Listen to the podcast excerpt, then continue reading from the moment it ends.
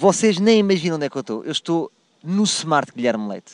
Exatamente. E eu que também tenho um Smart. E lá em casa são três Smarts, certo? É verdade. Portanto, e há- o smart é porreiro para, para mim que sou saleio, portanto é a esperteza saleia. Está associado. É sempre aquele chico esperto que consegue estacionar em todo lado. Exatamente, é o que nós estamos a fazer. Metade do smart está em cima. A Brigada de Trânsito não a visto, mas não. Está em cima de uma passadeira no Príncipe Real. Mas quando cá chegar, já a gente foi embora. Aí os meus ouvintes já estão danados para atacar o carnaval, não estão? Já os conheço tão bem. Neste momento devem estar à procura numa loja de chineses de adereços para ficarem metade homem, metade mulheres muito feias. Que era o que vocês dariam se fossem mulheres, eram muito feias. Enfim, e porque amanhã é carnaval e ninguém leva a mal, quem é que eu tenho hoje número 1? Um? Guilherme Leite, um dos meus ídolos de infância. Não só entrevistei, como tive o enorme prazer de desfrutar do interior do seu smart fez um programa revolucionário. Esta é a minha afirmação. Isto era o que eu diria ao Hermano José, mas o Guilherme Leite fez um Malucos do Riso. A minha pergunta é, para quê? Para ganhar dinheiro. Convinha-me. Eu antes dos malucos do riso fiz uma coisa que ninguém deu por isso, que se chamava o café do surdo, que é o meu tipo de humor.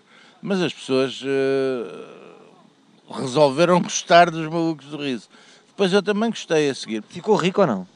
Não, mas, mas vamos dizer que eu hoje, se não me apetecer trabalhar, não trabalho. Ninguém me vê a fazer novelas porque eu não gosto de novelas. Fale-nos daquelas caretas no final dos sketches. Como é que surgiu aquilo? Foi naturalmente ou era uma reação alérgica às piadas secas? Não, eu, eu não consigo fazer caretas. Eu normalmente não faço caretas. Aquilo era mesmo o realizador que nos mandava fazer, que é um dos melhores realizadores do país, que é o Jorge Marecos.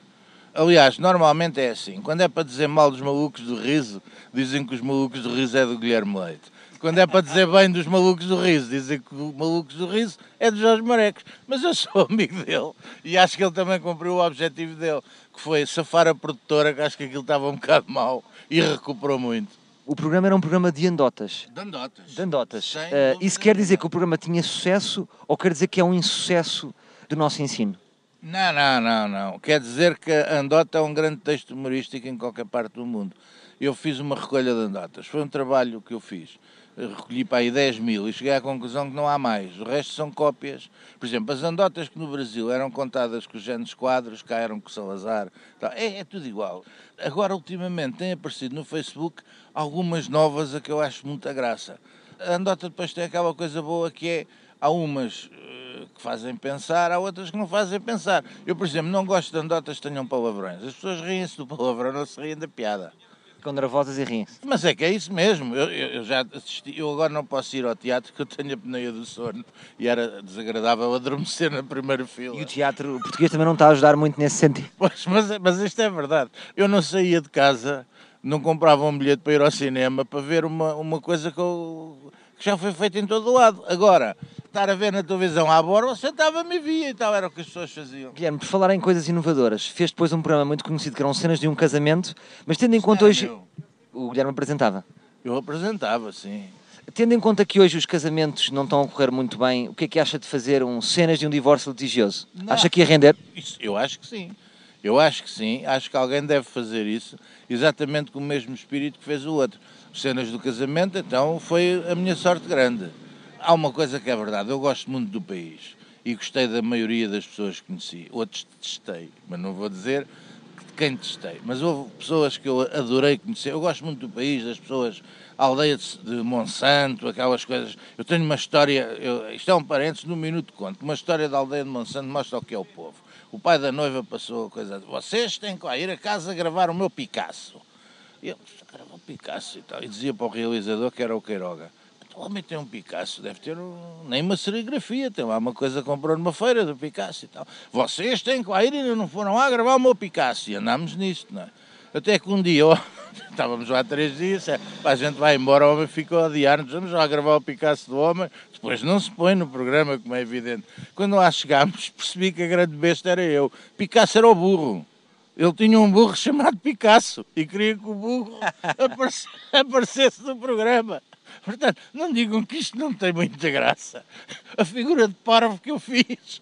Vamos falar do, do seu grande projeto, Saloia TV. É TV. Saloia TV, que tem, que tem 40 mil subscritores. Dois. Os dois também já é importante. 42 mil subscritores, é importante. Acha que se os Saloios soubessem o que é que quer dizer subscritores, poderia ter mais?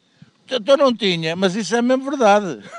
Isso é mesmo verdade. Guilherme, houve um vídeo, eu dou-lhe os parabéns pelo aquele vídeo em que ligou para nós muito chateado e porque eles estavam sempre a chatear, então o Guilherme disse, ah, estamos sempre a chatear, então agora vou-lhes dizer aqui uma receita de um cozido à portuguesa.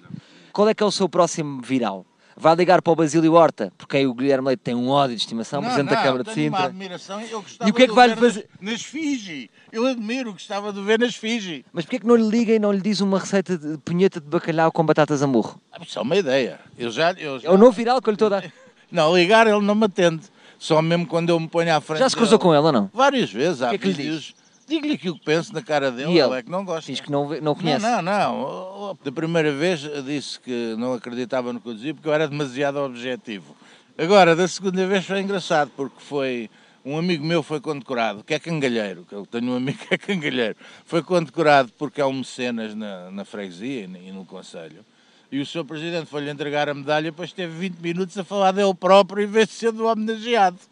O Sr. Presidente, por acaso, não se enganou no guião e trouxe o guião da campanha eleitoral em vez de ser o guião do, sobre a vida do Moraes. E ele disse: Eu não respondo assim porque o senhor é tendencioso e persegue-me. O Guilherme Leite aí estava a fazer de repórter da CMTV. Mais ou menos, não quase, porque é assim, eu, eu na CFTV era mais à vontade porque o Dr. Basílio Arte era incapaz de me roubar o microfone. Guilherme, peço-lhe que realize um sonho meu. Como aqueles músicos que vão atuar com um músico ídolo e cantam um tema, podemos terminar dizendo ao mesmo tempo cabecinha pensadora? Oh, pá, mas isso é do melhor, que eu adoro isso. Então vá, Então um, dois, três. cabecinha pensadora.